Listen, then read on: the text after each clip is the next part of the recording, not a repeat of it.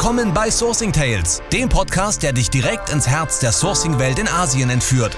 An deiner Seite ist Jens Lindner, der versierte Branchenkenner und Gründer von AMZ Pro aus Hongkong.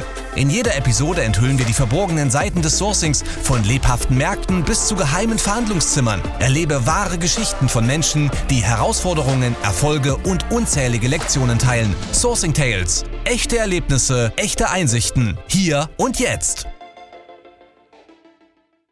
Herzlich willkommen zu einer neuen Folge von Sourcing Tales. Mein Name ist Jens Linder und ich bin hier heute, guess what, dein Gastgeber. Hier bei Sourcing Tales geht es um spannende Geschichten rund um die Produktion in Asien und die Verbringung in die Europäische Union. Eben das, was AMZ Pro so tut. Und da sind wir auch schon beim Thema. Ich bin Gründer und mitverantwortlich für AMZ Pro, der Sourcing-Agentur in China.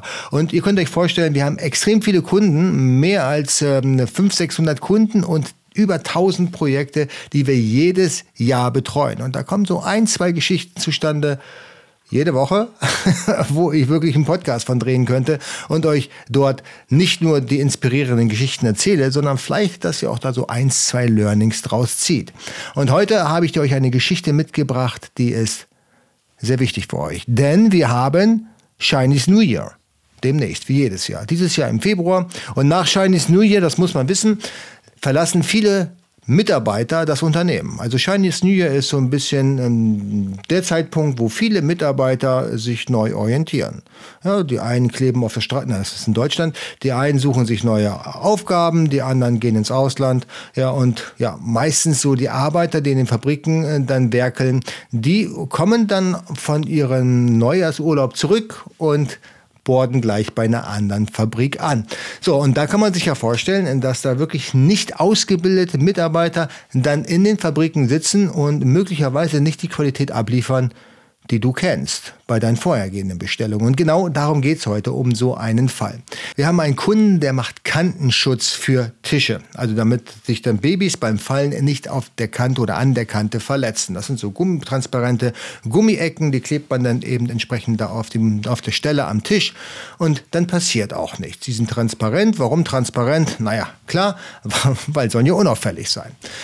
Und ähm, damals hatten wir, hatte er das bestellt über unseren Sourcing-Service. Und wir haben äh, mit ihm zusammen das Projekt aufgezogen. Es war nicht nur der Kantenschutz, es waren dann auch Steckdosenschutz und ähm, ein Schutz, damit man, damit die Kinder nicht die Türen öffnen von Schränken und so weiter und so fort. Man kennt das ja. Der, der kleine Kinder hat, der weiß, dass man da gar nicht so so viel aufpassen kann, äh, wie die Kinder die Schranktüren öffnen. Und das war so ein Set, so ein Baby-Safety-Set, würde ich es mal einfach nennen, inklusive diesen transparenten Kantenschutz. Und ähm, das lief eigentlich ganz gut und die Qualität war auch sehr zufriedenstellend, bis unser Kunde dann gesagt hat, okay, vielen Dank AMZ Pro, läuft gut. Ich habe den Hersteller wirklich sehr, sehr gut auf Schiene und der macht jetzt gute Qualität. Ab jetzt kann ich das Projekt selber übernehmen. Für uns völlig fein. Ja, für uns ist es besser, wenn wir unsere Kunden so weit ausbilden, dass sie selbst das Business starten können, weil das ist es ja im Prinzip, was man möchte. Ein Business, was man selbst betreuen kann, beziehungsweise selbst am Laufen hält ohne ständig irgendwelche Agenturen an Bord haben zu müssen. Das ist auch nicht unser Anspruch. Unser Anspruch ist es bei AMZ Pro, dass wir einmal zusammen, gerade beim Ready-Projekt, beim AMZ Ready-Projekt, dass wir einmal zusammen den Prozess durchgehen und ihr es dann alleine machen könnt. So auch dieser Kunde. Er sagte, ich kann es jetzt alleine, der Hersteller weiß, was zu tun ist. Ich sage einfach nur Repeat, schickt mir das Gleiche. Und auch diesen Repeat-Button hat er geklickt nach Chinese New Year. Und da ist das erste Mal etwas aufgepoppt, wo er überhaupt nicht mit gerechnet hat, und zwar Qualitätsprobleme. Qualitätsprobleme in dem Falle, der Kantenschutz, der transparent hat, war, hatte Luftbläschen in dem Material. Das heißt, man konnte diesen Kantenschutz sehen und das sah wirklich, wirklich billig aus, weil halt Luftbläschen drin waren. Liegt einfach daran, weil wahrscheinlich ein neuer Mitarbeiter die Maschine falsch bedient hat. Aber was passiert denn, wenn man solche Reklamationen beim Hersteller geltend macht. Ganz einfach. Der Hersteller weiß, dass dieser Kantenschutz eigentlich nur noch wegwerfbar ist und er müsste alles neu produzieren. Den Kantenschutz natürlich, also ein Teil von diesem gesamten Set. Will er natürlich nicht, weil das kostet sein Geld und seine Zeit.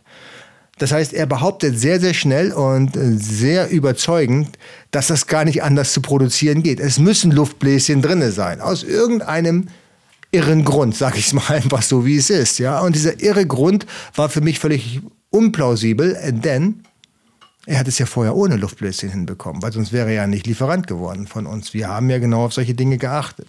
Und der Kunde stand jetzt mit dem, mit dem Hersteller in Verhandlung und versuchte dann auf Biegen und Brechen ihm zu erklären, dass es doch möglich sein muss, diese Kantenschutzprodukte ohne Luftbläschen herzustellen. Nein, der Hersteller war sich hundertprozentig sicher, das geht nicht anders. Und das Sample, was er dann vorgelegt bekommen hat von unserem Kunden, wo es doch auch aus seiner Fabrik anders funktioniert hat, hat er nicht akzeptiert. Er hat behauptet, das wäre ein Stück herausgesucht von Tausenden.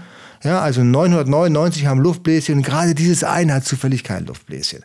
War natürlich völlig falsch, entbehrte auch jeder Realität, aber der Hersteller wollte grundsätzlich nicht nachproduzieren und hat eigentlich den Kunden darauf gedrängt, den Artikel jetzt zu 100 Prozent zu bezahlen. Denn dieser Fehler ist bei der Qualitätsinspektion aufgetaucht, bei der die der Kunde dann bei uns durchführen ließ. Gott sei Dank, wir haben ja auch einen Qualitätsinspection Service und äh, dort haben unsere Inspektoren sofort gesehen, hey, mit diesem Produkt, das passt nicht. Ja, hat natürlich auch gleich einen Fehler gegeben und die Inspection war auch nicht erfolgreich.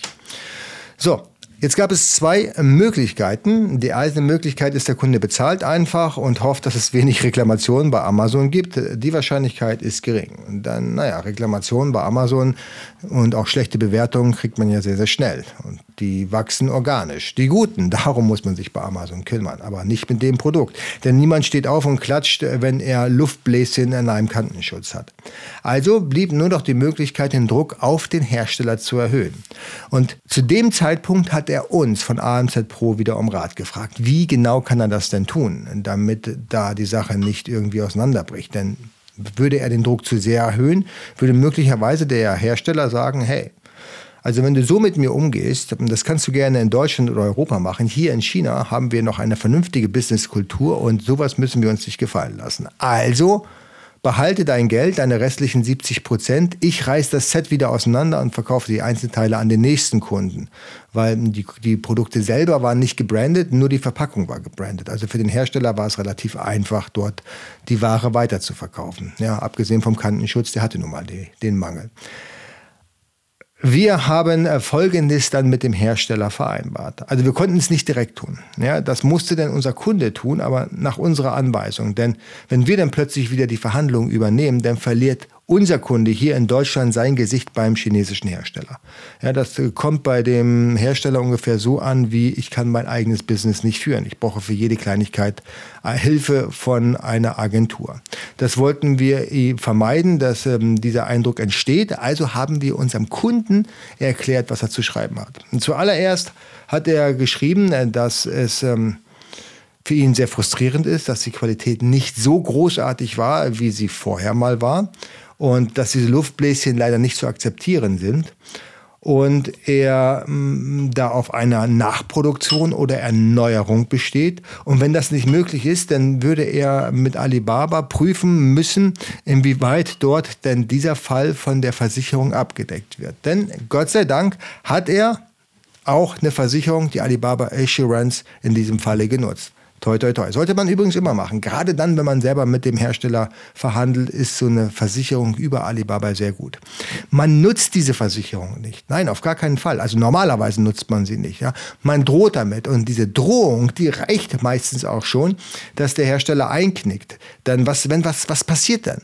Äh, wenn tatsächlich jetzt ähm, du diese Drohung auch dann in Taten umsetzt. Das heißt, du sagst nicht nur, du würdest äh, diese Bestellung bei Alibaba reklamieren, sondern du würdest es tatsächlich auch tun. Das heißt, Alibaba würde den Fall untersuchen und der Hersteller würde Minuspunkte bekommen. Das bedeutet für den Hersteller so viel, er würde im Ranking von Alibaba nach unten sortiert werden, was für ihn extrem teuer sein kann. Ja, oder im schlechtesten Falle würde er gesperrt werden. Und gesperrt auf Alibaba heißt, er verschwindet vom internationalen Parkett.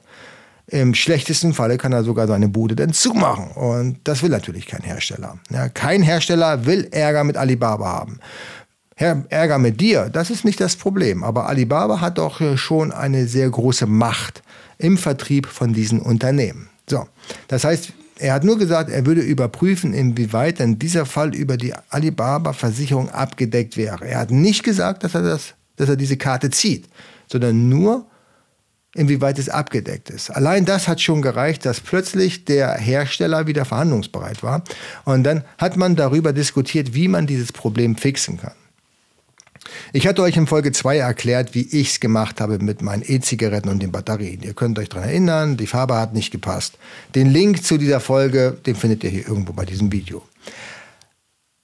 Diesmal wollte aber unser Kunde nicht in Vorleistung gehen. Er hätte durchaus sagen können, okay, dann produziert mir diesen Eckschutz eben nach in einer vernünftigen Qualität, ich bezahle den Aufpreis und wir machen wieder dann entsprechend eine Gutschrift über die nächsten Bestellungen. Das wollte unser Kunde überhaupt nicht, weil er hat nicht eingesehen, dass er für so schlechte Qualität überhaupt was bezahlen muss. Er hat schon einen großen Schaden gehabt, dadurch, dass diese Lieferung sich so verzögert durch die Nachproduktion der Kantenschutz.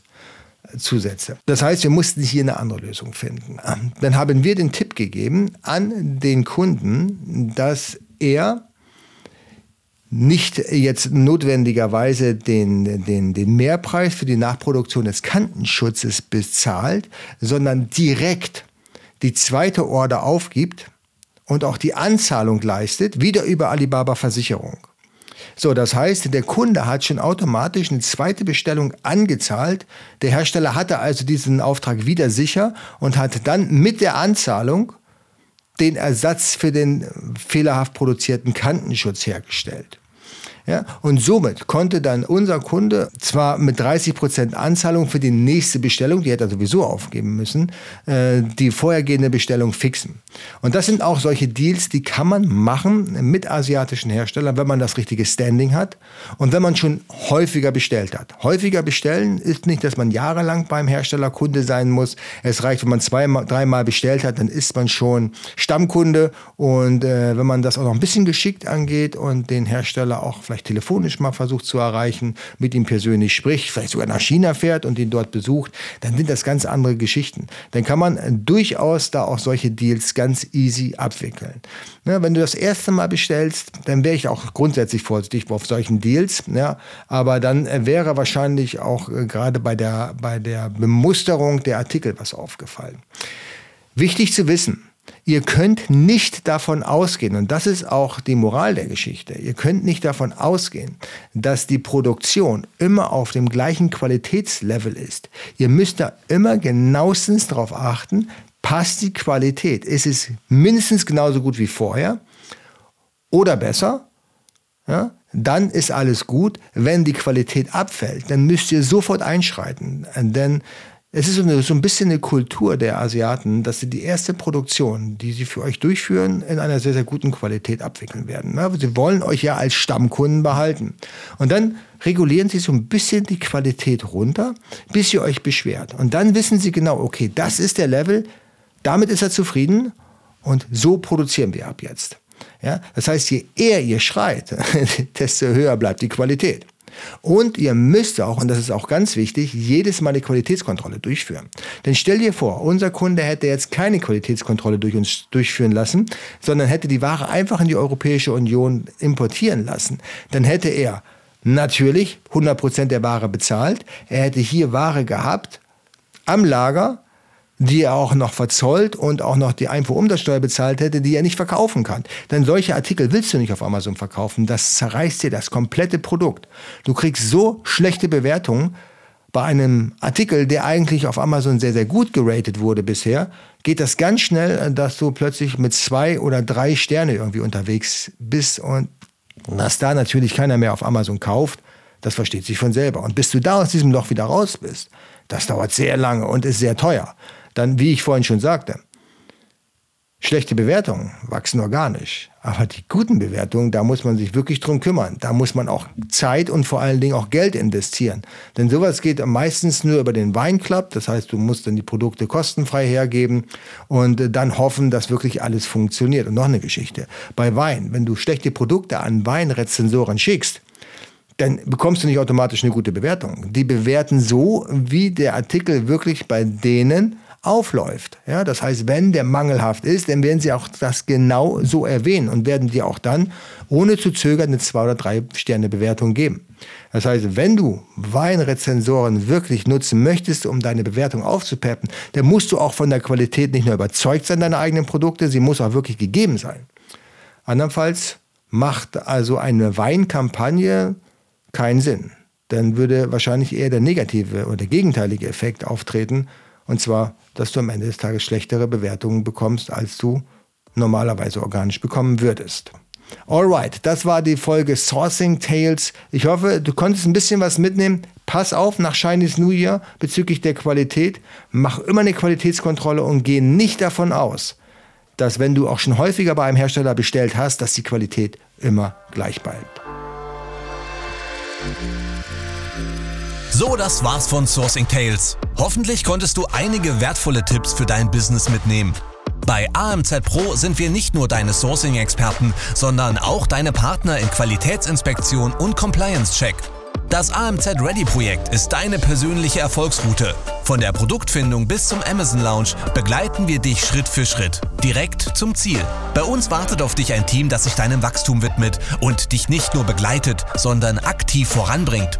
Freu dich schon auf die nächste Episode von Sourcing Tales mit noch mehr Einblicken und Strategien. Bis dahin, bleib dynamisch und erfolgreich.